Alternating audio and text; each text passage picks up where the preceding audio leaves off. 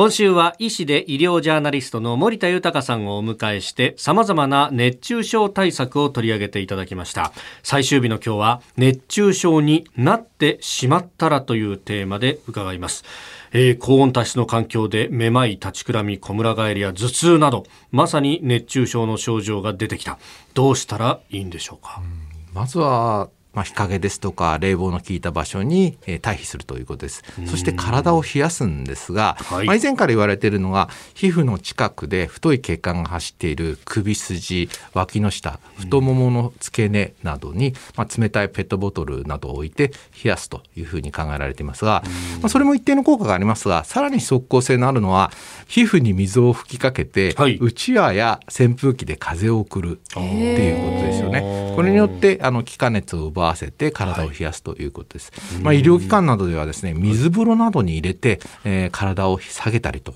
いうことが効果的だというふうなことで欧米などではもうこれを一番選択としてやっているような医療機関が多いですよね。あそうなんですか、はい、でまあ、そしてですね、まあ、自分で飲み物を摂取できるような状態意識がきちっとしていれば経口補水液を飲むということなんです。うん、あの経口補水液もありますしスポーツドリンクもあると思うんですけれどこれってこうどう飲み分けたらいいですか、はい、熱中症になりかかっていたり喉の渇きが強くて脱水が進んでいるなと思った場合はですね経口補水液を飲むのが良いと考えられています。これあの水と塩分とそして糖分がバランスよく含まれていて体に速やかに吸収されると考えられています。ですから経口補水液によって汗で失われた塩分を補いまたあの含まれている糖分はですね、はい、吸収速度を高めるという役割もあるんですよね。ただあの熱中症の症状がなかったりあるいは脱水が進んでいるとは考えられないような状況また汗をあまりかいていない状況であれば水でも構いませんしあるいは飲みやすい味がついているスポーツドリンクのいずれでもいいと考えられていますよね。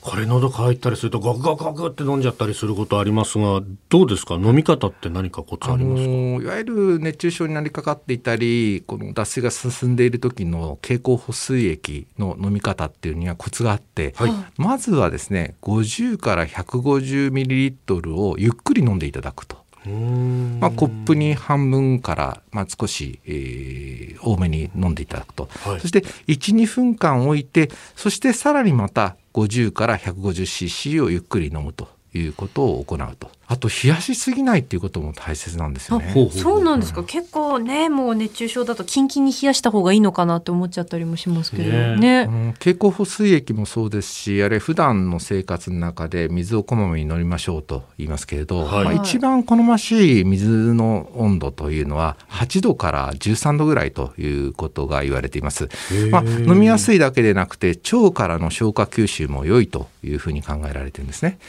8度から13度ってどんな温度だかちょっと分かりにくいかもしれないです。コップに注いだら周りに水滴がついたぞぐらいまでいかないといけない。あのそれちょっと試していただきたいんですけど、はい、結構美味しくてそしてかなり飲めるんですよねでなおかつ腸からの吸収もいいということが分かってるんです冷やしすぎたものとか常温に近いものっていうのはあまり多く飲めないですし多めに水分が取りたいこの季節は、まあ、やや冷えたぐらいのこの8度から13度というのがおすすめですよね。まあ、あの本当にキンキンに冷えたお水っていうのも美味しいことは美味しいんですけど、あんまりいっぱい飲めないんじゃないですか？そうですか？なるほど。まあそのなんというか口当たりというか喉に通っていく気持ちよさみたいな。確かにそうですね。えー、まあ、そうですね。あんまり長くはね、キンキンのものは飲めないですね。まあ、お酒とかはまた別なんでしょうけどね。まあね、えー、そこはね、えー、そこは仕方ないですね。